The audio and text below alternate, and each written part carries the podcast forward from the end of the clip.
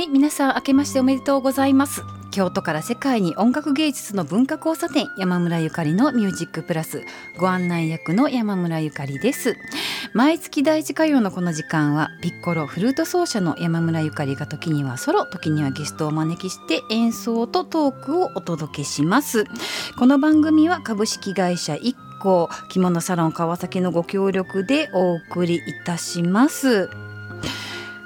はい。皆さん明けましておめでとうございます。2024年初めての放送になります。なんか早いですね。年が明けるのが。なんか大人になるって怖いです。でも今年もね皆さんいい年にしたいと思いますが、えー、本日はねあの新年にふさわしい素敵なゲストをお招きいたしました、えー、航空交通管理の研究者で東京大学先端研航空宇宙モビリティ分野での教授の伊藤恵里さんです。こんにちは。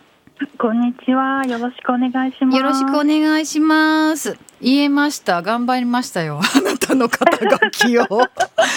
あの完璧でございまありがとうございました。あの1分前に訂正入りましてめちゃくちゃ頑張って言いました。もう噛まないぞというのだけが自分との戦いでしたけれども。あの、はい、伊藤さんは伊藤さんって呼んだことないんですけど あのはい、えりちゃんでいいんじゃないでしょうか？えりちゃんでいいのかな？えりりんって言ったら学生にちょっとな威厳がなくなっちゃいますね。はい、えりさんでいきます。なんかえりさんはもう東京大学大学院博士課程修了。宇宙工学専攻、ね、ユーロコントロール実験研究所かっこフランスオランダ航空宇宙研究所 NASA エイムズ研究所。何これ？何これ？もうなんか読んでたら分からへんよね余計分からないプロフィールなんですけれども。じゃあミキさん笑いすぎてる感じなんですけど。あのー、何してるの？あの伊藤さんはあれですよね、うん、もうそもそもは滋賀県出身でそうですね。ねで京田辺にもご縁があってとかね。ゆかりちゃんちょっとそれ間違って、うん、あ間違ってる違うの？私あれよあの二条城の生まれよ。ああ あれなんかこんな嫌がられるかもしれん。いや全然違うやん。私だからあの京都生まれなんです生粋の。はいはいはいはい。じゃあうちの近くってことね。えっと、あそうなんだ、うん、そうそうそうそうあのだからあの私は本当に根っからの京都人なんです。うん、じゃあ今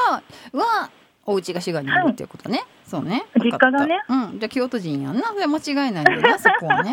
もういろんな意味で錯綜してんねんけどって感じで。まあまあそれはともかくとして、えっ、とそもそもその航空宇宙工学って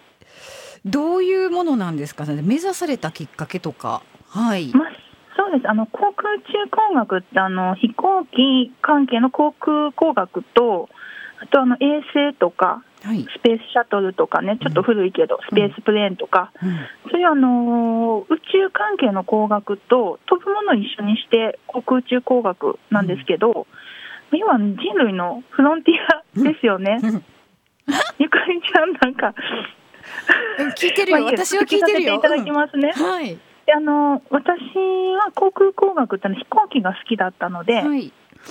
でもともとあの旅客機に興味があって、はい、あの京都って空広いじゃないですか。うんうんうん。あの空飛ぶ飛行機を数えたりするのが好きで、うん、なんかそれってのすごく自由とか、うんうん、冒険のシンボルだったんですね。はい、だからあの旅客機のデザインとか、うん、製造するようなエンジニアになりたいっていうふうに思ったんですけどなるほど。日本にはそういうふうな中心的な存在がないんですね。あの産業があの中心的な産業がやっぱりボーイングとか、エアバスとかなったんで、じゃあどうしようかなって考えてた時に、たまたまのフランスの研究者に出会いまして、はい、なんかあの空の交通整理、はい、あの飛行機がたくさん空でぶつからないように安全に効率的に飛ぶっていう風な学問に出会ってですね、それがあの航空交通管理っていうんですね。はい、でもその研究をまあ、あの私が始めた時日本でなかったので、はい、フランスとかオランダとかアメリカとかシンガポールに行って東大に着任したのでそういう意味のわからない、うん、経歴になってるわけです、うん、なるほど。まあ私もいろいろんなとこ行き過ぎて意味がわからないことを言わなってるんですけれどもいやでもすごいですね、はい。はい、じゃあもう空の交通整備を宇宙の交通整備をされてるっていうことを。まあ、そうですね、あのまあ、皆さんあの、飛行機がどうしてぶつからないように飛んでるのかって思われたこともあるかもしれないんですけど、あの地上で航空交通管理あの管制官っていう方がね、ぶつからないようにあの音声でパイロットさんに指示を出して飛ばしてるんですけど、はい、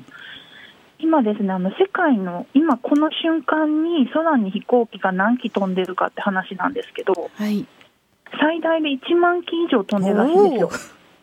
そうそれがもう、あのー、ちゃんと整理されて飛ぶようにあの地上のインフラとか、はい、あの AI って今言われてますけど、うん、そういうふうなあのすごくハイテクな自動化システムを入れたりとか、なんかそういうことしていかないといけないんですね。はいそういうものを開発するような研究をしています。ああ、そうですか。もうでも、はい、なんかもうやっぱりこう宇宙の平和を守っているっていうウルトラマンみたいな印象になってしまいますけれども。はい。でねフランスでね住んでいらした研究していらした経験があるということでそんなわけでね、はい、今日はねフォーレのシチリアーノをねお届けしようと思っています。でフォーレはフランスのねドビュッシーやラベルと同じ時代の作曲家でレクイエムやパバーヌそしてペリアスとメリザンドなどが有名な作曲家であるんですけれども、えー、その第5曲にあたるシチリアーノは元はねチロのために書かれましたが今ではフルートの曲家というぐらいの曲になっています、えー、山村ゆかりのフルートそして堀米彩のハープで、えー、フォーレのシジアーノです。お楽しみください。